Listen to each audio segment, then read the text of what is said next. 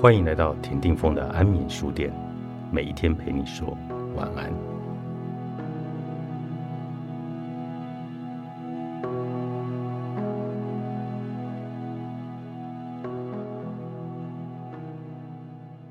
我们都带着伤前行，这些伤或许永远无法与人言说，这些伤可能永远不会完全愈合。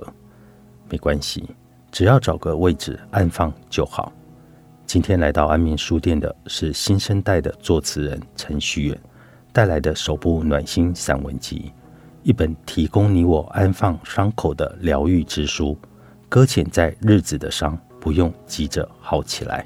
在快乐这篇故事里，反映出对于爱和传统、父母孝顺观念的某些违和。你选择给故事中布莱的建议是什么？OK，在故事中其实有讲到，那布莱这一位朋友呢，他是家中的长子嘛，那他给人家那种应该负责、应该做榜样的印象太深刻了。好比说家里缺钱啊，然后车贷啊都挂在他的名下。然后要他先放弃学业，先去就业。然后像是家中的汽车该汰旧换新啦，这些全部都是布莱这位长子在扛着的。对，就是轮不到他的妹妹。那他的妹妹其实也没有那么替家人着想。不用说父母啦，其实连布莱他本人他自己都不知道该怎么去摆脱那些所谓的长子的包袱。那我给他的建议是什么？就是一再勉强自己成为内心反抗的人，那是对一种对世界的失望的累积。那我们说善良和孝顺，不是说要耗尽自己的青春去满足谁，去成为任何人要你变成的模样，包括你的父母在内。那我们所谓的孝顺啊，不是要舍弃你的规划和未来的道路去做切割。当你拼了命去做到父母要你做的那些事情的时候，代表你在乎他们的感受。这个时候，同时，请问你有没有问问自己的内心，有没有在意过自己的感受呢？如果你感到提不起劲，然后觉得生活中没有感到一丝丝的快乐和期待的话，不如就先问问自己，快乐对你而言究竟是什么意思？那是人生精彩成就了快乐，还是人生快乐成就了精彩？嗯，在你笔下的故事多次提到失去，尤其在我们面临失去挚爱的时候，你说，当我们面临悲伤时，要先让自己学会如何面对失落。不论是小赖的父亲，还是宇飞的太太，你怎么看待关系中的无常？关系中的无常，那我先讲宇飞这一篇好了，就是故事的主角是宇飞嘛，那是他的太太离开世间了。事实上，其实每一对情侣和夫妻，他们如果感情很要好的话，时间相处久了，两个人已经啊变成对方的生活模式的一的一部分了，就可以称作是一体了。当我们睡醒的时候看不到另外一个人，其实内心会慌，然后神经也也会觉得很紧张焦虑。要是某一天有一个人先离开的话，会有点像是一颗心被撕成两半的感觉，就是是痛不欲绝的那种悲伤和巨大的落寞。就是这些全部都是我没有体会过的，我是用想象的。那坦白讲，就是我庆幸宇飞他是一个有小孩的爸爸。可能也是因为如此，就是他讲起他的过往的时候，他的嘴角还是会上扬的，他眼里还是藏着光，还是带着希望的。他那一些描绘未来的轮廓，还有他的眼神，其实我们拿现实来讲就好了。小孩出生就已经出生了，生活要过，房贷要缴，饭还是要吃。当我们眼睛睁开的时候，哪一项不是用钱来换来去支付的？那可能也因为是这样的关系，宇飞他。重新站起来的时间其实还蛮短的。他亲手接住他的那一些伤痛之后，自己包扎好，然后期待有痊愈的那一天。再来的话是小赖的父亲。那其实小赖他有提起过，他总是认为他的父亲是带着很深很深的愧疚感去过日子的。那即便他之后小赖他已经变成了一位主管了，他的妹妹也变成老师了，他们兄妹俩就是相当努力的去工作，让家中可以衣食无虞这样子的去过日子。可是他的父亲总是把孩子的成功和自己进行切割，太多的内容我这边就没有要过度的描述了。总之就是小赖的父亲他就是选择自己结束自己的生命嘛，对小赖而言是非常痛的一件事情啊。他曾经就是信誓旦旦的跟父母说，要让他们过着无忧无虑的生活。最后，他父亲的生活是被忧郁所笼罩的，事与愿违，就是说再多做再多也都没有用了，也没办法换回他这位父亲。那我们这一题要谈的就是如何看待无常，对不对？这几年其实我阿姨也过世了，那她从小到大对我来说，她是相当疼我的一位长辈，即使中间几年我们都没有做联系。但在我的记忆当中，他其实还是很开朗活泼的，他是支持我想法的。他走的那一段时间里面，其实我已经开始在创作了，就是已经是一个网络的专栏作家。坦白讲，那一阵子我有点走不太出来，就是我吃安眠药啊，然后吃一些镇定剂，其实都还是走不太出来。然后我还记得很深刻，就是我有一次我还吃安眠药之后我还喝酒，就是很伤身体这样的。我觉得我根本就在玩命。那后来我发现，就是当我自己觉得自己的生活快要一蹶不振的时候，我赶紧喊停，这样子。我印象蛮比较深刻的是，我休息一段时间之后，我把自己调整好，然后把一些心情都记录下来，把一些真心话都把它转成文字，不管是直白的也好，隐晦的也好，含蓄的也好，我都把它写下来，一字不漏的都把它记下来。如果我没有体力写的话，我就用录音的方式。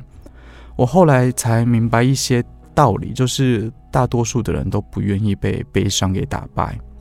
那面对无常这件事情，就是要极尽可能的去照顾好自己，把生活顾好，然后不要虚度光阴。这样子的话，就是给离开的人最大的安慰。哦，还有一点就是，我觉得不要太责怪自己。不要把那些不属于自己的罪名全部都揽在身上，因为我我们要晓得，就是面对每一样的失去都是一种成长。那当你可以冷静下来的时候，好好照顾自己的时候，就代表你的伤口已经结痂了。那你也可以比较坦然的面对一些生命的课题。嗯，这本书里面有几段故事，书写了感情世界里的说变就变。黄玉志的太太，小安的阿庞。都是当下许多感情抵不过时间的故事缩影。那么，你如何看待关系而不受伤？嗯，首先我要先说，就是失去一个不爱自己的人，真的不用想太多，不用自救，因为无论他还在不在你的身边，他的内心终究是一个流沙。就是你再怎么去费心实力，其实也没办法把这些流沙变成一座堡垒。无论你再怎么用真心去对待，其实任何的风吹草动，它其实说散就会散。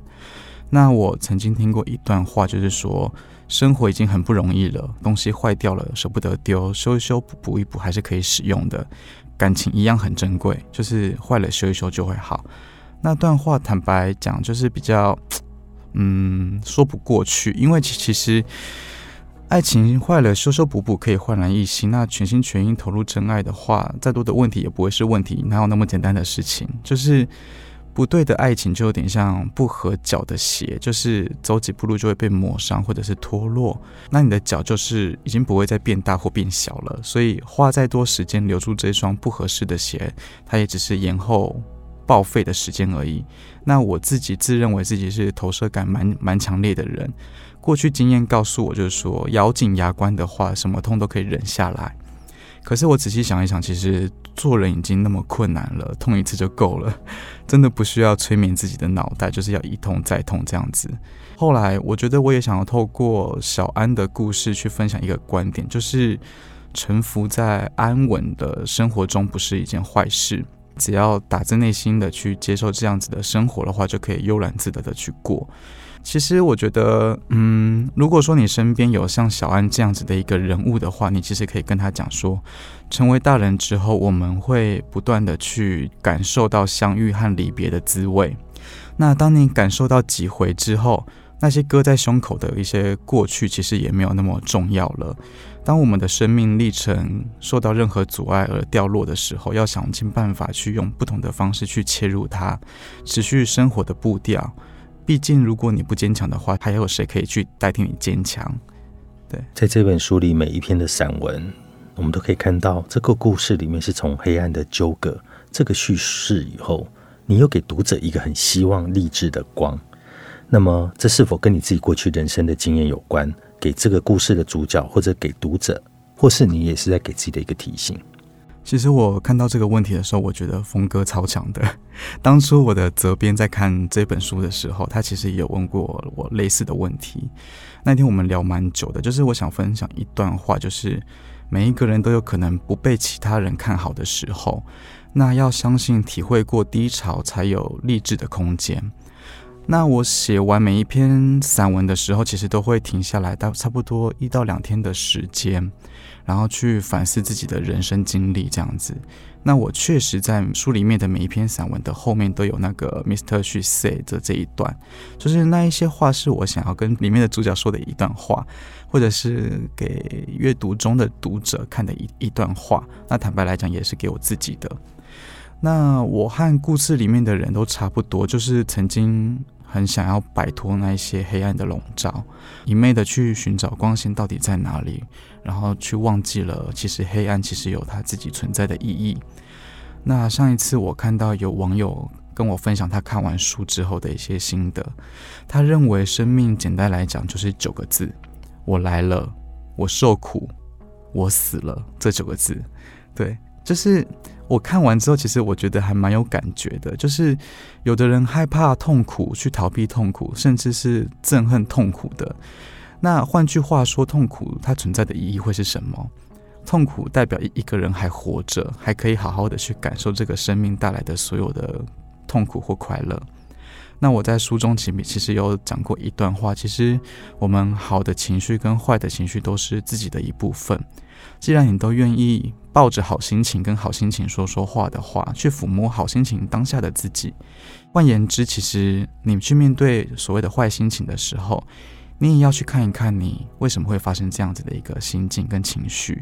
那有一些人其实是会想尽办法的去消灭它，不管是看电影、看电视剧也好看书也是一种，去旅行看风景也也一样。反而不会想要去过问他说为什么这些坏心情要出现，他要给我们哪一些启发跟领悟。然后到之后我才理解到一个观念，就是痛苦的存在是要让我们去学习。那学习什么，其实我不会知道，因为是当事者才会知道的。当你有有一些改变的念头的时候，你才会晓得，就是学一次不懂也没关系，多学几次就好了。有一天你总是会会明白这个痛苦要带给你什么。同样的道理，就是当你对这个世界感到很失望的时候，不如尝试让自己变得温暖一点。你改变不了这个世界，至少可以改变你自己的思想跟一些行为举止。那对我来讲，这些黑暗和伤口，他们其实都是有名有姓的存在。我何必要遗忘他们？对，就是想忘也忘不掉。那既然如此的话，我可以用别的方式跟他们相处，去共处。就像我写写散文。我写歌词，那个就是我一种舒压的方式，是我宣泄的方法。那发表不了也没关系。当一份歌词我写完出来之后，我自己无聊的时候哼哼唱唱，其实也也蛮快乐的。对，伴你度过一段段曾经遍体鳞伤的日子，看见一个个受伤后再次茁壮的灵魂，搁浅在日子上的伤，不用急着好起来。作者陈旭远，静好出版。